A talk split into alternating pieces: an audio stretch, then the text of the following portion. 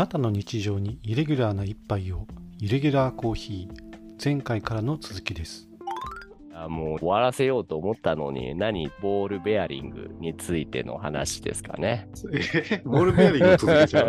いや、いいよ。新しい番組作んなくちゃいけなくなるから。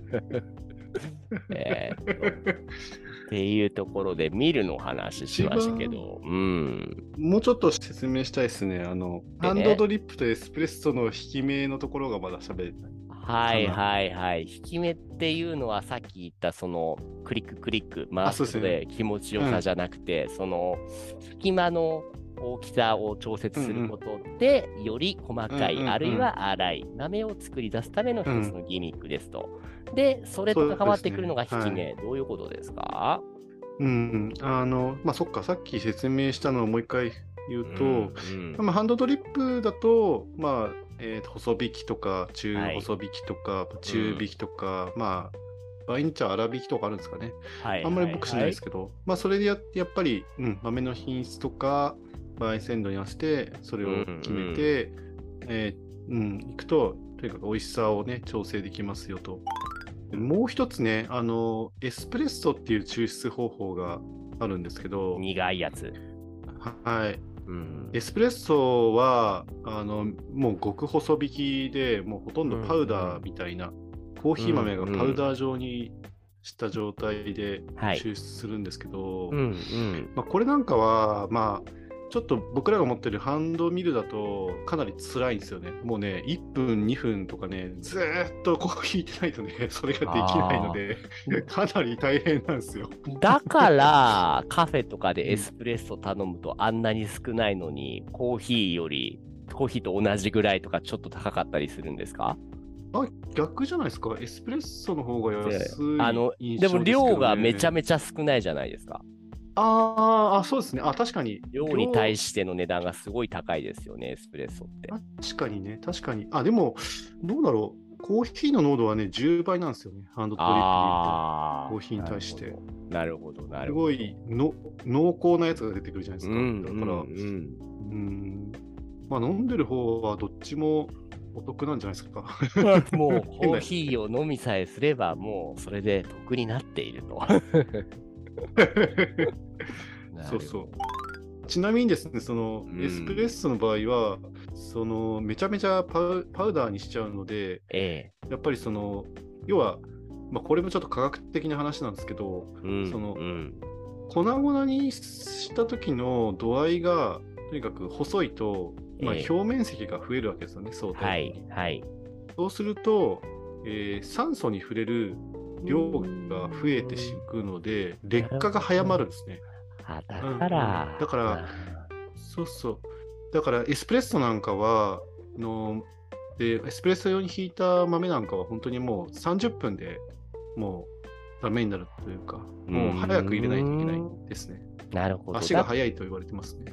じゃあ、荒ければ荒いほど逆に、その引いた後の、そのね、持続時間というか、劣化は遅いということなんですか？そうですね。まあでもあんまりまあその中細引きと細引きでちょっと違うよねなんていうことはまああんまり考えたことがなくて、まあ、大体豆引いたら、あのエスプレッソ以外は1週間くらいはまあ持つと。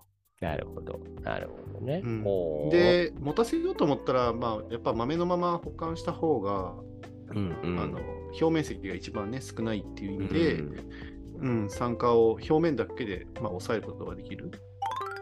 ちょっと本筋からずれる質問いいですか、先生？はい、どうぞ。はい。豆の保存に関して、どこかの誰かがやってるのを真似してる僕の方法として、えーっと、うん買った豆、焙煎した豆を冷凍庫に入れて保存してるんですよ。これって、丸×、うん。どっちですか？あー丸です。それはどうしてですか？あのーまあ豆ってやっぱり生鮮食品え。と考えてもらったら、うんうん。まあ冷凍庫保管にすればその、うんうん。えー酸化がとにかく抑えられる。なるほど。っていう意味では、っていうのは、冷凍庫でもその酸化を早める、酸化をその抑えることができるっていうことなんですね。そうですね。豆自体がその、うんうんうんまあ、呼吸してるってよく言うんですけど、ええあのええ焙煎時に発生したですね炭酸ガスがやっぱりはい気体なので、どんどん抜けていくんですよ。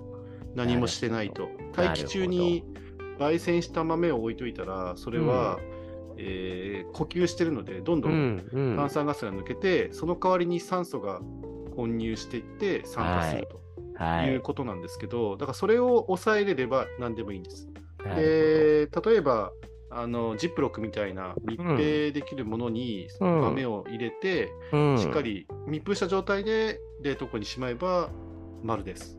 なるほど、ありがとうございます。逆に、例えばこれがお魚とか肉とかの場合、あの冷凍庫に入ってたものを出してすぐに調理するのは良くないとか言うじゃないですか。冷蔵庫に移して半日ぐらい置いといて、で作った方がいいとか言うじゃないですか。これ、自然解凍した方がいいって言いますねそういうこと、んんコーヒーも同じことが言えるのか、それとも、いや、別に冷凍庫から出したものをすぐに引いても大丈夫だよになるんですか？どっちですか？あ、すぐに引いても大丈夫です。ほうほうほう。なるほど、なるほど。わ、かりました。ああただどうん。注意点が1個だけあって、うん。魚とか肉とかと同じ冷凍庫に、まあ、多分大抵保存しちゃうと思うんですけど、あの匂いがつくのだけは、とにかくできるだけ避けてほしいですね、なるほど。だからちょっと離して保管するとか、はいはいはいあのジップロックを二重にするとか、はいはいはいそういう工夫は若干いるかなと思います。なはいね。じゃないと、これは鮭の香りがするコーヒーですね。そうそうそうなんかそう そういうテイスティング、鮭の、鮭のフレーバーがあるアロマが言うて なっちゃってね。なでこれちなみになんですけどはい。あのもう一つその豆の保管方法として良い方法があって、なんです？えー窒素ガスを封入するっていうのがあります。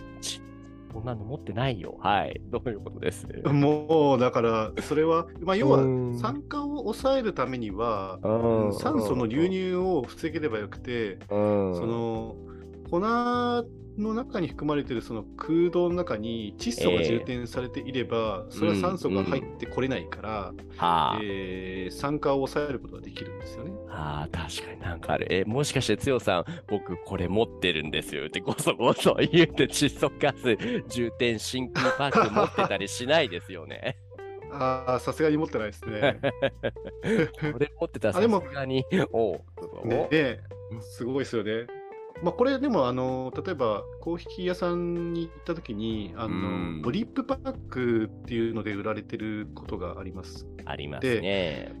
うん、それは豆じゃなくてひいた豆を売ってるんですけれども、はいはいはいはい。でそれをまあ封開いてカップの上に乗せてお湯注ぐだけで、まあ、うんインスタントコーヒー感覚でその美味しいコーヒーが飲めるっていう製い。品のことを、まあ、ドリップバッグっていうんですよね。ふむ。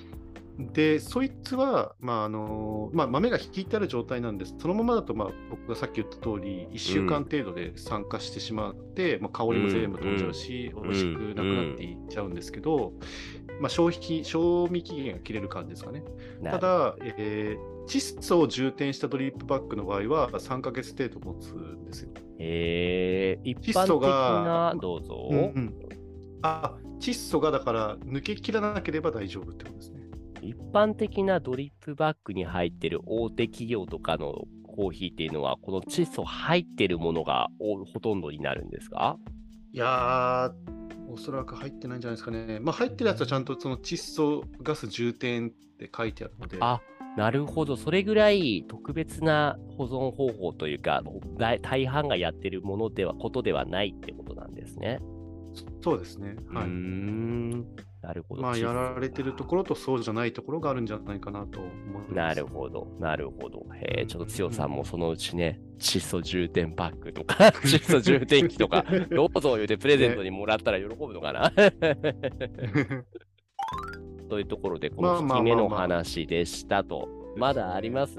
ちなみに、引き目のことをね、なんか、これもね、人によって言い方異なるんだけど、メッシュサイズ、またはグラインドサイズって言うんですよね。はあ、グラインドサイズ、メッシュサイズ。まあ、メッシュのその引き目というか、網目、どれぐらい細かいか。網目ですよね。うんうん、そうそうそうそうなんかメッシュの場合はなんかそのこだわってるところはその特に手引きのミルで引いたときにあの、うん豆に入ってるあのなんていうのかな皮みたいなものがうん出てくるんですよね。うーん。あれがそのまま抽出の時にちょっとまあ味に対していたずらしちゃうので、うんうんうんそれを取り除くためにメッシュでこうふるいにかけるみたいな。なるほど。なのでメッシュサイズって呼ばれてる歴史があるよと。まあ、一方でメッシュ使わないときって、まあ、うんそのままグラインダーのサイズだから、まあ、グラインドサイズみたいな、なるほどそね。んな、うんうん、言い方がありますね。結局今日も4回分ぐらい取っちゃったんじゃないかなって気がする。息抜いてないな。抜けた。でもでも、よかった。あの、僕が買ったミルが、どれだけ以前のものと何が違うから、それの結果、うんこれだけね、軽く弾けるんだよって知ってると、よりね、その自分の持ってるもののありがたみっていうことを感じられますよね、つよぽそうですね。そうですね。あそういう意味じゃ、すごい良かったですかね。ん。ねえ、ねえ、なるほどね。じゃあ、つまり僕が持ってる、えー、と、タイムモア社の C2MAX っていうミル、まあ別名グラインダーは、まず材質、うんうん刃の材質がステンレスでできていますと。で、その形状っていうのはコニカルカッター式ですと。で、これを使って僕の場合はクリック数20ぐらいに合わせることで、ハンドドリップ用の中細引きぐらいが演出できる。っていうところまで把握して。それで飲んでいる僕のコーヒー、その味を下支え支えているのが、このタイムモアというミルですっていうところまで理解しました。